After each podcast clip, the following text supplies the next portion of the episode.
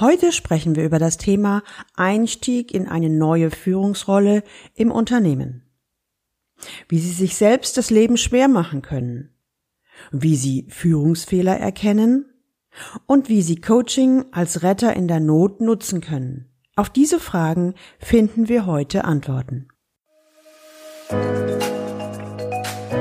Willkommen zu meinem Podcast Leben an der Spitze für erfolgreiche Geschäftsführer und die, die es werden wollen. Ich bin Gudrun Happig und finde für Ihre individuellen Herausforderungen an der Führungsspitze Lösungen, die ganz allein für Sie gemacht sind und wirken.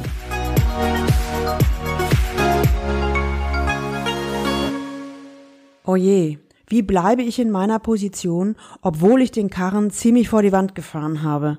Stöhnt Christian T., der Mit-40er Sea-Level.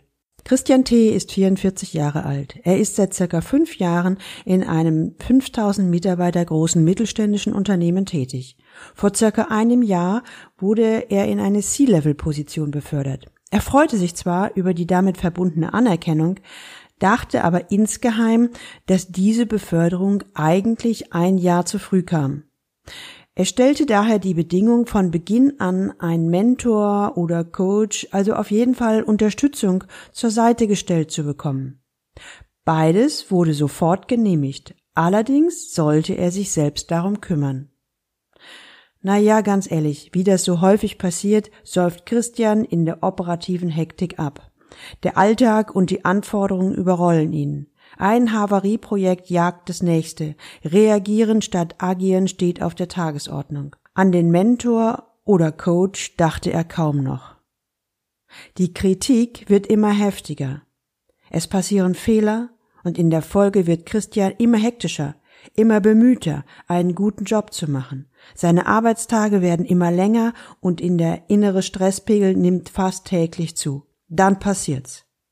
Eines Morgens klappt er zusammen und im letzten Moment geht er zum Arzt, der ihn prompt gleich zwei Wochen krank schreibt. Wissen Sie, Frau Happig, gesteht er in dem Telefonat am ersten Tag seiner Krankschreibung, das war dann der Moment, wo ich ernsthaft wieder an die Unterstützung durch einen Coach gedacht habe. Natürlich sind die Themen jetzt etwas anders.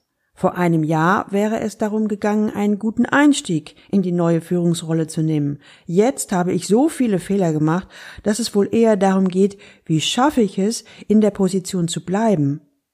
Ich glaube nämlich, dass ich mächtig angezählt bin. Coaching ist, glaube ich, jetzt nicht mehr Prävention, sondern eher Reparatur und Rettung in höchster Not.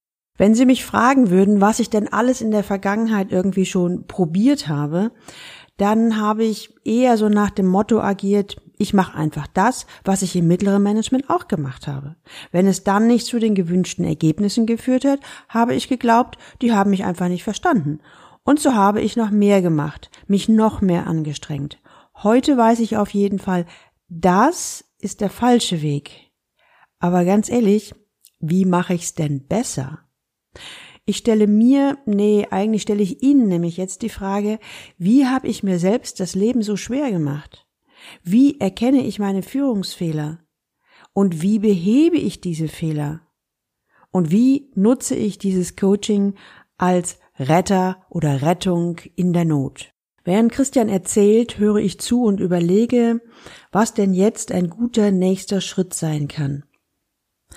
Ich denke, als allererstes braucht Christian Stabilität und Sicherheit. Als zweites müssen wir unbedingt den Chef mit ins Boot holen. Als drittes, Christian braucht jetzt schnell kleine Erfolgserlebnisse, um wieder an sich zu glauben. Im vierten Schritt braucht es dann, glaube ich, einen konkreten Fahrplan für die nächsten Wochen beziehungsweise Monate. Ich überlege, wie wir jetzt konkret starten und gratuliere ihm erst einmal zu diesem Schritt. Jetzt nach Unterstützung zu fragen. Ich versuche ihn in dieser Entscheidung zu bestärken. Und dann stelle ich ihm folgende Frage. Christian, was ist denn jetzt im Moment das Wichtigste, was Sie von mir brauchen? Ich stelle jetzt ganz bewusst keine Warum-Fragen. So wie zum Beispiel, warum haben Sie sich denn vor einem Jahr nicht gemeldet? Jetzt müssen wir reparieren. Ganz ehrlich, das würde ihn jetzt zu diesem Zeitpunkt nur in die Rechtfertigung bringen. Jetzt schauen wir doch lieber erst einmal nur auf jetzt und morgen und denken in Lösungen. So ist zumindest meine Idee.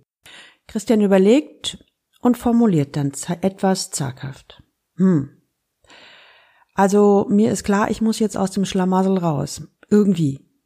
Hier brauche ich jemand, der mir wirklich Schritt für Schritt zeigt, wie ich das hinbekomme.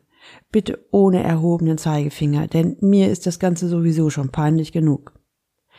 Als zweites, ich glaube, ich muss erstmal meinen Chef überzeugen, dass ich meine Fehler erkenne und daran arbeiten will. Im dritten Schritt, boah, naja, ich muss dann tatsächlich meinen Ankündigungen Taten folgen lassen. Ich muss die Fehler beseitigen, also das, was die anderen als Fehler sehen. Dann zögert er. Was mir auch total wichtig ist, ich habe ja in bestem Wissen und Gewissen gehandelt. Daher, ich möchte mit Ihnen herausfinden, was denn überhaupt meine Fehler waren. Denn ganz ehrlich, erst wenn ich die, die erkannt habe oder erkannt habe, dass das, was ich gemacht habe, ein Fehler war, kann ich das auch ändern. Huh, das sind eine Menge Themen auf einmal. Daher müssen wir jetzt im ersten Schritt Prioritäten setzen. Wir entscheiden uns, das Thema mit dem Chef als erstes anzugehen. Ich bitte ihm, einen Termin mit dem Vorgesetzten auszumachen, dann an dem ich als sein Coach dabei bin. In diesem Gespräch, das Gespräch führt überwiegend Christian, geht es darum abzuklopfen, wie der Chef von Christian zu der Situation steht und vor allen Dingen, wie er zu Christian steht. Es dauert eine Weile, bis sein Chef sich ernsthaft äußert. Hm. Also wenn ich ehrlich bin, ich weiß nicht, ob Sie das schaffen, Christian. Da sind schon so viele Fehler passiert. Das Misstrauen in der Mannschaft ist extrem groß. Und ehrlich gesagt bin ich mit meinem Glauben auch am Ende. Ich bin aber zu folgendem, sagen wir mal, Deal bereit. Ich gebe Ihnen drei Monate.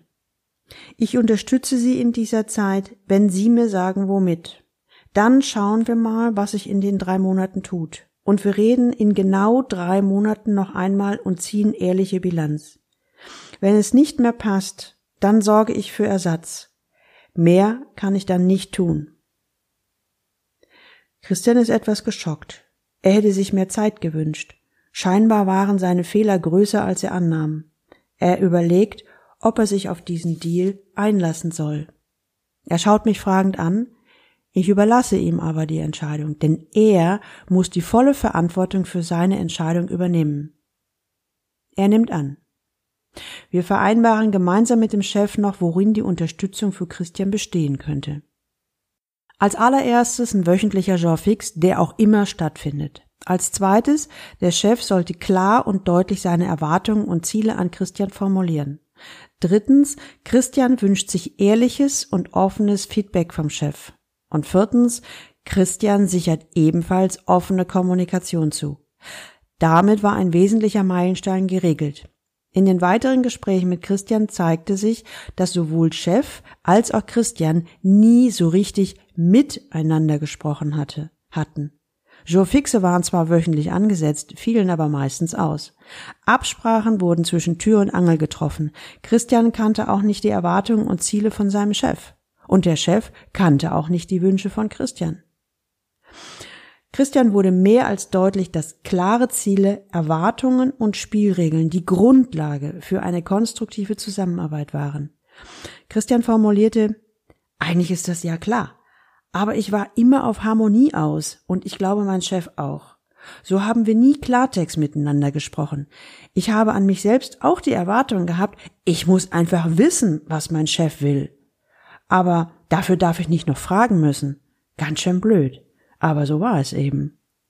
Ich fragte ihn, inwiefern kennen denn Ihre Mitarbeiter Ihre Erwartungen, Spielregeln und Ziele? Äh, Christian schaute verlegen nach unten. Naja, ich hab denen schon am Anfang gesagt, wo ich mit denen hin will. Es hat keiner widersprochen, und so nahm ich an, dass sie mit den Zielen einverstanden sind.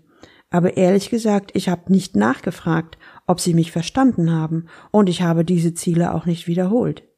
Ich wollte auch mit meinen Mitarbeitern in Harmonie sein. Im Zweifelsfall habe ich mir so gedacht, na ja, wird schon. Und habe, wenn etwas nicht so lief, wie ich mir das vorgestellt habe, eben das selbst gemacht. Na, ich bin mit meinen Mitarbeitern genauso umgegangen wie mein Chef mit mir. Eigentlich führungslos. Oh Backe. Das kann ja gar nicht gut gehen. Das ist ja der totale Anfängerfehler. Aber irgendwie ist es mir auch gar nicht recht aufgefallen, weil ich im operativen Hamsterrad gefangen war. Das war eine bittere Erkenntnis für Christian. Um die Chance zu nutzen, fragte ich ihn, was werden Sie ab sofort, ab morgen, anders machen? Christian formulierte wie aus der Pistole geschossen. Also erstens, ich werde mit allen meinen Directs noch diese Woche ein Meeting machen. Zweitens, ich werde Ihnen meine Spielregeln formulieren. Drittens, ich werde Ihnen meine Ziele und Erwartungen sagen. Viertens, ich werde mit allen ein Einzeljobfix vereinbaren und tatsächlich durchführen.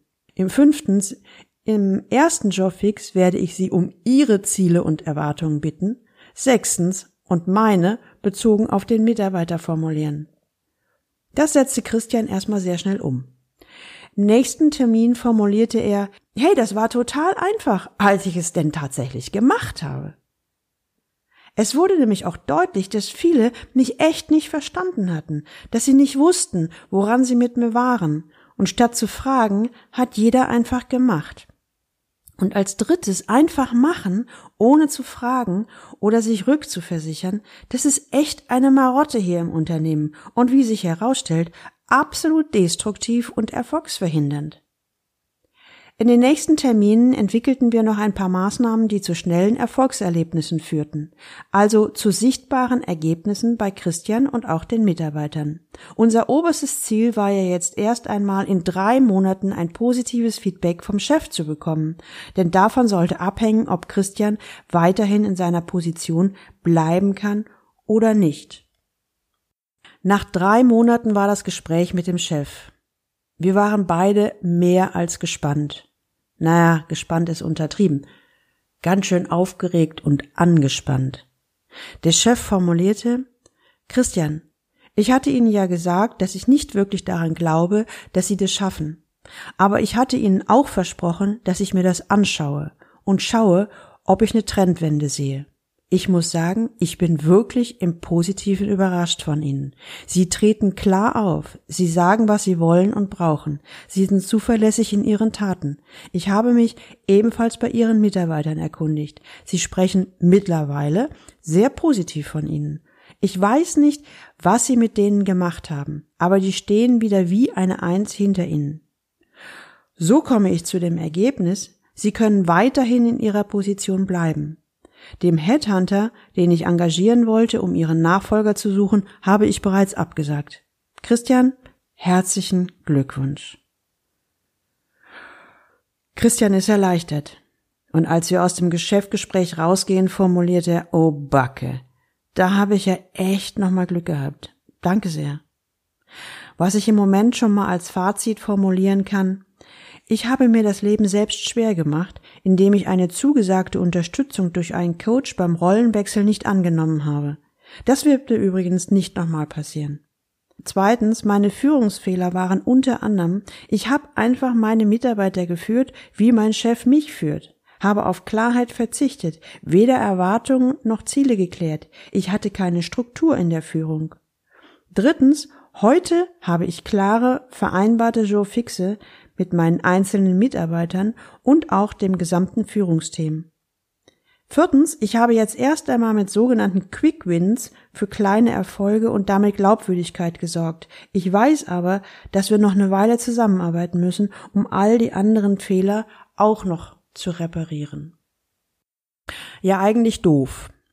Ich bin zwar jetzt mit einem blauen Auge davongekommen und bin erstmal raus aus dem Schlamassel, aber erstens, es hätte auch schiefgehen können. Und zweitens, es ist natürlich jetzt ein Jahr nach dem Start in die neue Führungsrolle vergleichsweise schmerzhafter, anstrengender, ja, und unterm Strich auch teurer.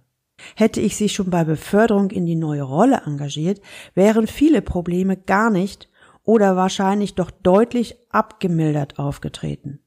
In der Medizin heißt es ja auch, Vorbeugen ist besser als heilen. Das gilt tatsächlich auch für Coaching-Prozesse beim Wechsel in eine neue Führungsposition. So fasst Christian seine wichtigsten Erfahrungen zusammen. Wenn Sie jetzt oder in naher Zukunft auch vor dem Einstieg in eine neue Führungsrolle stehen, dann können Sie Folgendes tun, also so als praktischen Tipp. Also erstens, fragen Sie Ihren Vorgesetzten um eine Begleitung durch einen Sparringspartner. Meiner Erfahrung nach ist die Bereitschaft, einen guten Mitarbeiter bei so einem Schritt zu unterstützen, in den letzten Jahren enorm gestiegen. Immerhin scheitert jeder vierte bis fünfte bei diesem Schritt in den ersten 18 Monaten.